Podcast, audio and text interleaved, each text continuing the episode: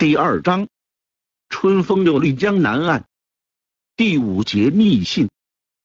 木檀对自己祖上的情况不太清楚，只知道可能是海贼。十八年前，在福宁镇一次清剿海贼的战斗中，木檀被擒。当时他还是个六岁的孩子，被留在军中当个小厮，因为人长得黑炭一般，大家叫他木炭头。长大之后，木炭自然而然的从军，在潮汕等地同满清的战争中立下过功劳，被任命为小军官。当了军官，又需要一个拿得出手的大名了，就起了眼下的名字。来凤节之前，郑成功交代木檀，首先要设法见到少谭王，察言观色一番，然后再把郑成功的信交给他。若是烧唐王看起来不太差，木檀就要说服他去福建。木檀的任务就是贴身保护少唐王，确保他能平安见到延平郡王。在见到邓明之前，木檀已经听说过很多关于他的事情了，尤其是昆明大火的消息传回凤节后，群情振奋，大家十几天的话题就没有离开过邓明。木檀心中对这位烧唐王已经是相当钦佩。再说这封信的事情已经在肚子里藏了这么久，木檀自己也憋得有些难受了。邓林打开郑成功的信，看起来，郑成功的信很长，开头先回忆了一下老唐王的恩德，表述了一番自己一死报君恩的心意，很快就切入正题。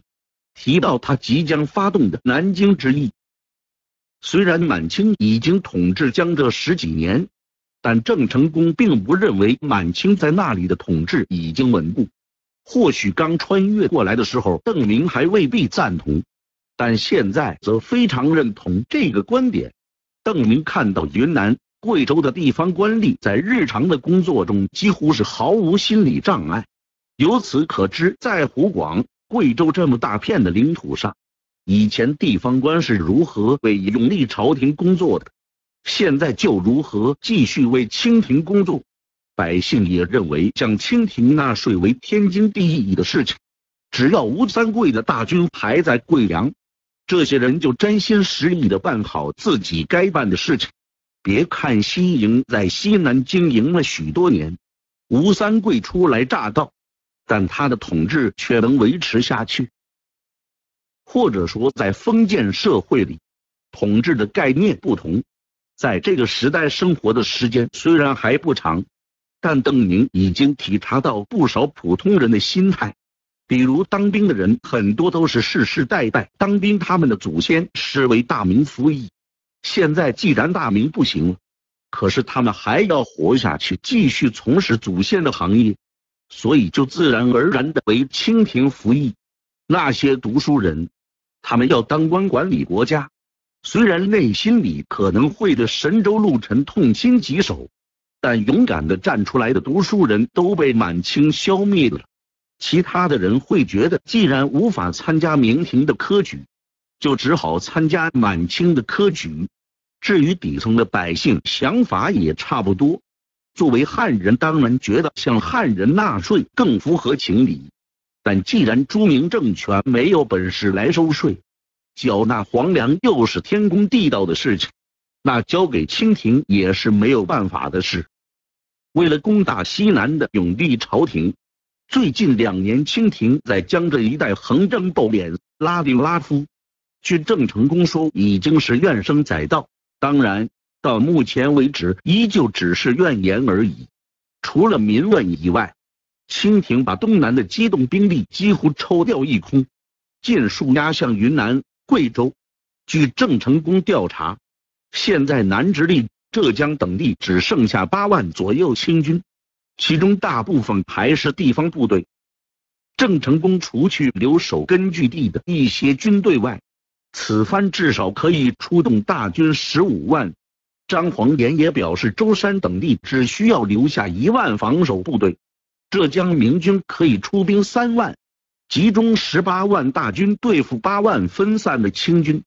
郑成功认为这会是一场摧枯拉朽的进军，三个月以内就可以彻底打垮长江下游地区的清军。郑成功更认为，只要他的大军一入长江，这八万清军会开始大量的向他倒戈。比如驻防吴淞口的清军提督马逢之，手握一万五千野战军，其中有三千骑兵是吴三桂西征后长江下游地区最重要也是最大的一股机动兵力。近几个月来，郑成功一直在和他通信，威胁要出动二十万大军攻打他。马逢之回信时的口气骄横，表示根本不畏惧郑成功。也不相信他能有哪怕三万野战军。延平郡王觉得能从中嗅到吴淞提督的恐惧，对方肯定也知道现在东南空虚。如果真看到十几万明军碧海而来，郑成功觉得马逢之可能根本不敢抵抗，甚至倒戈投降。郑成功写给邓明的这封信绝对称得上。是推心置腹。以前他有些怀疑文安之是永帝的死党，所以和张黄岩策划反攻南京时，并没有打算过早通知凤姐。可是赵天霸的到来让郑成功惊喜交加，不仅仅因为发现了唐王后裔的踪迹，更因为这是一个得到文安之支持的唐王后裔。文安之对四川明军有着绝对的影响力。而且是天启朝的老臣，无论军事上还是政治上都分量十足。郑成功以前虽然盘算着要不顾一切的给唐王续嗣，但他知道以张黄岩为首的浙江明军必然反对。若是他自己找到邓明，估计张黄岩也要反对，而且会怀疑是郑成功派人假冒的。但现在文安之突然从潜在的反对者变成了强力的盟友，郑成功到时候只要把文安之往前一推，说明这位烧唐王是文安之找到的。那张黄连还有什么理由怀疑？历经天启、崇祯、弘光、隆武、永历这么多朝的元老，找到的烧唐王怎么可能是假货？文安之会为了帮助郑成功而不顾晚节吗？既然谁都知道文安之不可能撒谎，那邓明的身世就不容置疑。不过文安之为什么要帮自己呢？这个问题困惑了郑成功很久。文安之出山是为了大明社稷，而不是为了永历天子。但龙武、少武和文安之并没有什么交情。最后郑成功觉得，可能是当今天子太让文都师失望了。为了大明的社稷，必须另外找一位能够不让海内志士失望的宗室。郑成功对邓明还没有什么了解，文安之在信上关于邓明连或谭红、谭毅二人的描述，郑成功也没放在心上。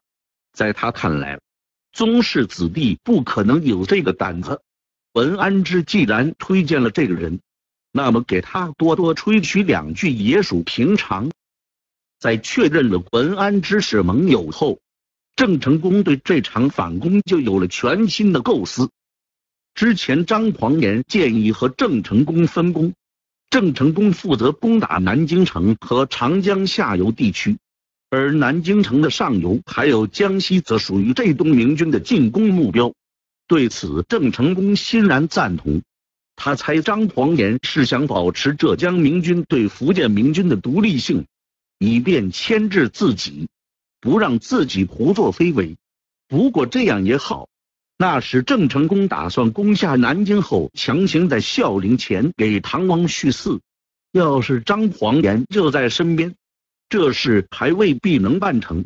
正好打发张黄岩去江西，只要把续嗣这件事办妥了，郑成功不信张黄岩会回师讨伐南京。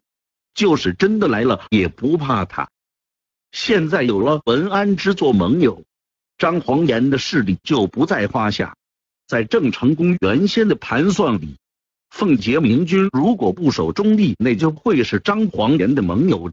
他们的实力总起来不比郑成功差，但现在有了文都师帮忙，张黄岩的三万兵就不值一提。而且有了文安之配合，郑成功就可以和张黄岩一起沿江而上，从南京一口气打到三峡，把清廷彻底一分为二。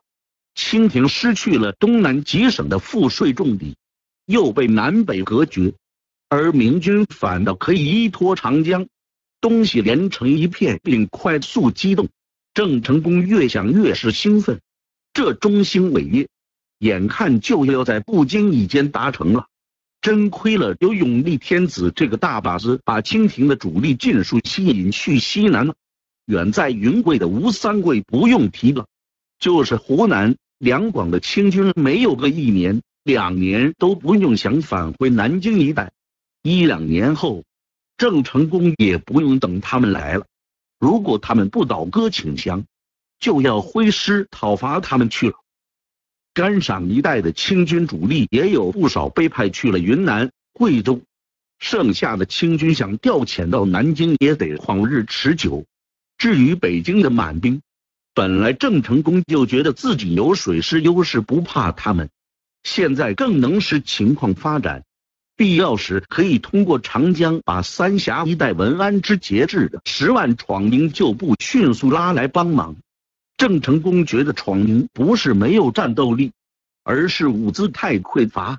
只要有了东南的财富支持，三峡的前闯营和奉节的旧川军很快就能重整旗鼓。延平郡王真是好气魄、好手段。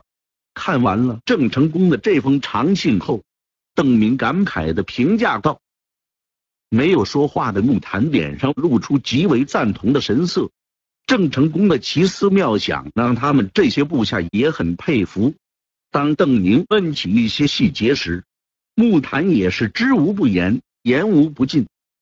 为了准备这场进攻。”郑成功早就开始在福建、广东发起连续不断的骚扰，让清廷的注意力不断南移。为了对付郑成功，清廷已经下令耿继茂一番福建，以专门针对郑成功可能发动的攻势。得知耿继茂一番后，郑成功就开始频繁登陆浙南，不但吸引浙江清军纷纷赶赴温州、台州等地。就连已经十分空虚的南直隶也派兵入浙增援海防。与此同时，郑成功还没有忘记传习南京周边，声称会亲率二十万大军前往讨伐。这种檄文从来都是虚张声势，南京附近没有一个官吏相信郑成功真有二十万大军，更因此认定郑成功的主要目标是在浙南、福建。传奇的目的是了牵制清军，不让他们从南直隶离开。不久前，为了遏制郑成功新一波登陆攻击府县的狂潮，连徐州、扬州都有清军部队奉命南下，进入浙江协防。这些清兵就算得知南京遇险后，立刻返回，通过陆路没有一两个月也无法到位。若是行军途中得知郑成功已经进的江南之地，清廷被南北一分为二，军队一夜之间溃散，也不是什么奇事。眼下郑成功正利用这些军事行动为掩护，把他所有的机动兵力都集中起来，准备利用海运的优势，突然一起出现在长江上。邓明可以想象。当空虚的南直隶的清军见到长江上遮天蔽日的明军舰船时，当他们意识到郑成功真有二十万大军，而且近在眼前时，肯定会士气一下子跌落到谷底。战略欺骗、声东击西、心理攻势，更重要的是利用大规模海运这种前所未有的机动优势。来制造一场中国军事史上不曾有过先例的海上突袭，在邓明的印象里，好像和著名的诺曼底登陆用的手段也差不多了，可终究还是失败了。邓明不清楚细节，但他知道郑成功这场精心策划的行动最终还是失败了。尽管这个计划从直面上看不应该失败。敌人的兵力已经被吸引到次要方向，他们越向南进发，就越深入郑成功的陷阱。主要战区的敌人不但空虚，而且分散，他们在短期内不可能得到援军。郑成功已经充分考虑过双方的机动能力，在更大的战略上，东南是满清的钱袋子，南直隶和浙江出产的大量钱粮，提供给满清收买众多汉奸部队的能力。在湖广等地未能从战乱创伤中恢复过来以前，无论是云贵还是甘陕，或是全国其他地方的绿营。都要指望东南地区财富的供养。吴三桂、耿继茂等汉人藩王率领的大量精锐部队，清廷正是通过东南的粮草控制着他们。现在吴三桂等人对南京鞭长莫及，就算能借助他们的力量与郑成功交战，可是清廷真敢放这些藩王进入东南地区吗？如果郑成功的计划实现了，满清的统治就会在数年内土崩瓦解。就算满清在数年内把郑成功又赶出了南京，这几年的南北隔绝也足以导致满清失去对各地汉军军阀的控制。就算没出现群雄割据，至少也要退回到十几年前的局面。所以郑成功一定是失败了。如果他成功了，历史就不是我所知道的样子了。邓明心里已经得出了结论，把信重头再看了一遍。邓明找不出郑成功计划中的漏洞，几乎一切都符合他的设想，没有任何失败的理由。可他还是失败了，为什么呢？邓明不能把内心的疑惑讲出来。郑成功的计划不依赖降将，地方清兵投降最好。即使不投降，明军也拥有绝对的优势，不畏惧清廷，反应迅速。清军靠着两条腿走回来，要到猴年马月了。这样的大规模登陆作战，不用说古代，就是中国以外的地区也没有潜力。在这样一个想前人所未曾想过的天才计划前，也不必担忧对方有任何成熟的应对手段。相反。可以尽情享用敌人因为镇江和不知所措所能带来的好处。当大军出现在长江上的时候，胜负就应该已经分明。为什么郑成功会失败？邓明很快拿着这封信去见文安之，和后者讨论起郑成功的军事计划。出乎邓明的意料，文安之对郑成功的计划很不看好。老夫还以为他要先拿下宁波，然后沿着大道而进，直取南京。原来是想直接进入长江啊！文安之连连摇头，认为郑成功失败的可能性很大。为什么？邓明倒是觉得这个计划非常激动人心。虽然听说过很多宏伟的登陆计划，比如诺曼底登陆的规模肯定要比郑成功这次的要大。但当一个充满奇思妙想的计划摆在邓明眼前时，他会不由自主的深深为之吸引。自古就没有通过水陆支持这样一支大军作战的。文安之指出，以往的水战战例，即使是著名的赤壁之战，明朝初年的朱元璋和陈友谅的大战，水战的目的也都是保证陆军能够安全的通过水域。水师地位最高的时候，也就是水陆并进的程度罢了。自古以来，交战的双方都想拥有重要的产粮区，拥有的一方会竭力把对手赶得越远越好，而另一方则会尽力向产粮区靠拢。这也是清廷正在做的事情。为了南京的安全，就要把明军从这东这南驱逐出去。如果浙东浙南安全了，为了保证明军不能卷土重来，就要把明军从福建也赶出去。战线越是向南，那么后方南京就越是远离危险，变得更加安全。文安之的意见就是应该在福建稳扎稳打，如果冒进一些，可以考虑在浙南建立根据地。不过最稳妥的办法莫过于进军广东，和云贵连成一片。然后一步一个脚印的向东打回去，只要将士用命，光复神经乃至驱逐鞑虏也是水到渠成的事。这时邓宁才意识到，正是因为自己知道更多的成功战例，才会觉得郑成功的计划非常可行。这个时代的人都持有和文安之差不多的想法，所以清廷会觉得应该增兵福建，稳定战线，认为郑成功会老老实实的在福建进行拉锯。即使把南京的守军派去，也没有什么可担心的。敌人还远在天边呢，就算战无不胜，没有个几年也打不过来。郑成功不但有奇袭的优势，而且优势非常大。清廷的反应大概首先是大惑不解，接着是震怒。哪有你这么打仗的？清廷的反应也许比我想象的还要慢。只要郑成功能够胜利，满清之前十几年的辛苦就会一旦化作乌有。究竟为什么没能成为流传千古的经典战例？告辞了文安之，邓明越琢磨这个方案，越觉得它的意义远超过在昆明放火。这是一举逆转乾坤的胜负手。邓明把木坛找来，告诉他自己的决定。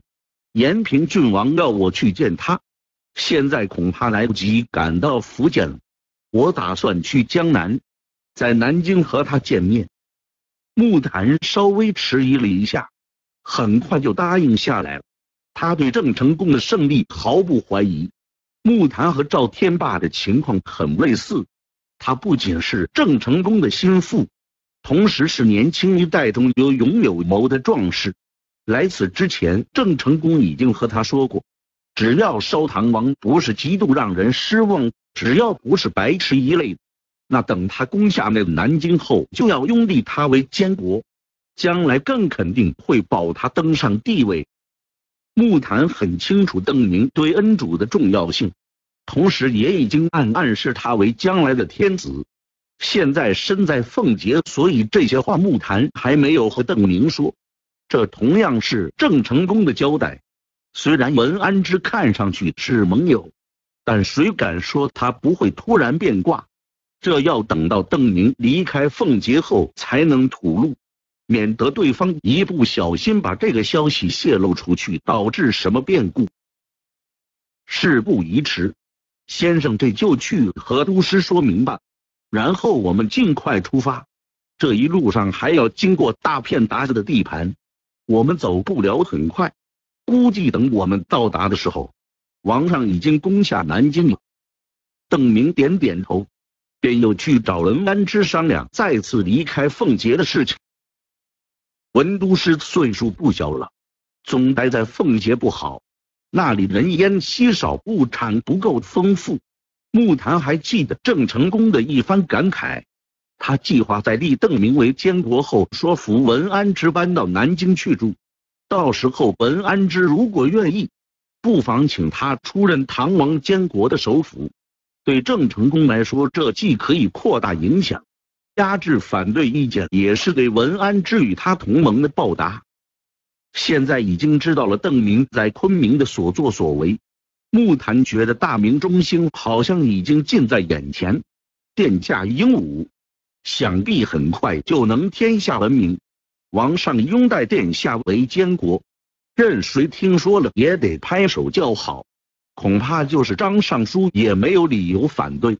文都师德高望重，记得王上说过，他老人家可是庶吉士，朝廷已经很多年没有庶吉士出身的元辅了，还是几朝元老。比当今天子用的那个马首府不知道强到哪里去了。王上一举光复南京，足以让鞑子逆臣胆寒。将来文都师主政，王上主君，辅助这么一位明主，还愁不能驱逐鞑虏，光复河山？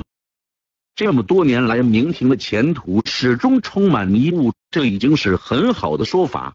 更准确的是说，危机日甚一日。